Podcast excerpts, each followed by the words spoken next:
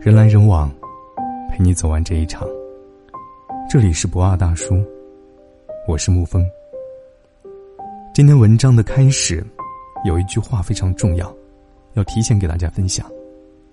两个人冲动犯的错，不该一个人买单。十五岁的时候，你在干嘛呢？泥巴肯定是不玩了，但是肯定有很多英语单词要背吧？异性的手，都不一定牵过吧？可有的女孩已经在这个年纪搞出人命，当了妈了。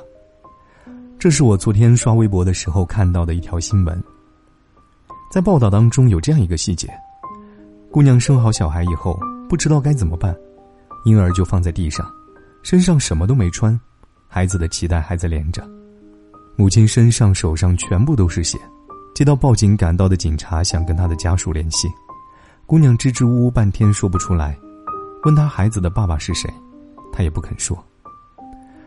真的非常担心这个女孩子的未来，而更担心的，是这个在小树林里就草率来到这个世界的男婴，他的未来。未成年妈妈其实也不算什么新鲜事儿，我印象里大概一四年初的时候，就看到类似这样的新闻。当时说的是上海一个十五岁的女孩在考试途中说自己的肚子疼。去了厕所半个多小时都没回来，老师随后在厕所里找到躺在血泊里的那个女生，已经产下了一个男婴。相较于这个在小树林里生下，相较于这个在小树林里生下孩子的女生，这个女生更不幸。男婴送到以后不治身亡。每次看到这种新闻，都有很多媒体人站出来呼吁，要关注未成年人心理和生理健康。不要忽略和回避性教育，但其实说实话，我真心觉得这种事屡见不鲜的症结，其根本并不是性教育的缺失。说句不客气的，信息时代，十五岁的小孩懂得未必就比三十岁的人少。不说现在，就是十年前我刚上大学那会儿，七岁上学，九年义务教育是多大呢？一样未成年，整个年级没有过性经验的男生。掰着手指头都数得过来，更不用提现在上个床就跟牵手一样容易，离婚就像分手一样随意的时代。但释放欲望之前，一定要做好保护措施，毕竟堕胎人流这种痛苦是没有人能够替代得了的。前段时间有个读者还给我留言说了他的故事：大学四年和男朋友在一起三年，堕胎两次。最开始。男朋友一直跟她强调，什么安全期不戴套不会怀孕，于是在一起三个多月的时候，她第一次怀孕。作为学生又不敢跟家里说，东拼西凑的借钱凑够了手术费，经历了痛苦的堕胎手术，本应该吃一堑长一智，但是并没有。她说后来男朋友跟她承诺了很多，说会保护好她，她信了，然后就有了第二次怀孕。这次怀孕。男朋友更是一分钱没出，甚至连手术都是女孩的室友陪她去做的。更过分的在后面，她虚弱的在宿舍休养的时候，听说了男朋友劈腿低年级学妹的事。未成年妈妈越来越多的根本原因，的确出在教育上，但不是性教育，而是家庭教育。男孩的父母只盼着儿子将来能够出人头地，所以只关心孩子的成绩。却不告诉他们什么是责任，什么是担当。作为男孩，将来的男人，他们又该承担什么样的责任？最后培养出越来越多只顾自己爽的利己主义者、斯文败类、渣男。女孩的父母倒是好些，但同样也只会告诉他们要洁身自爱，却从来羞于告诉他们到底该如何保护自己。如果在更早的时候就有人告诉他，安全期。也不是绝对安全的，一定要戴套。如果在经历了第一次痛苦的时候，有人告诉她，男人的话不要轻信，这个女孩的结局，起码不会像现在这样，经历了两次肉体的痛苦，一次精神上的折磨这么惨吧。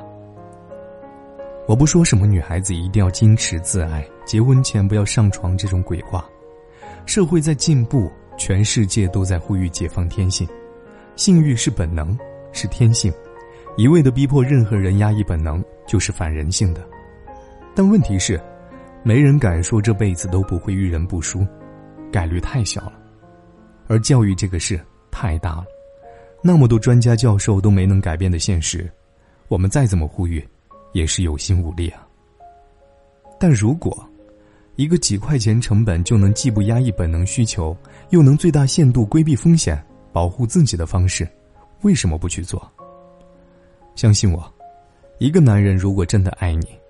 那么，在他没有准备好当爹，没有能力跟你组建一个家庭的时候，在解开你的衣扣之前，一定会把套戴好。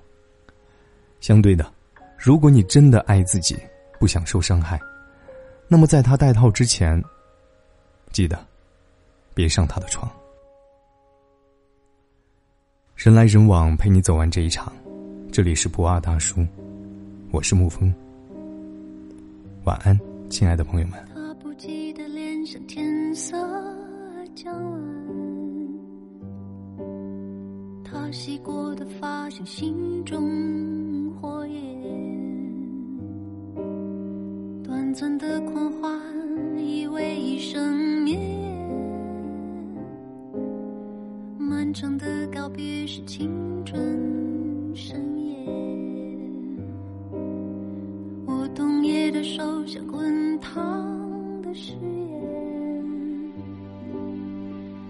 闪烁的眼像脆弱的信念，贪恋的岁月被无尽偿还，骄纵的星星已烟消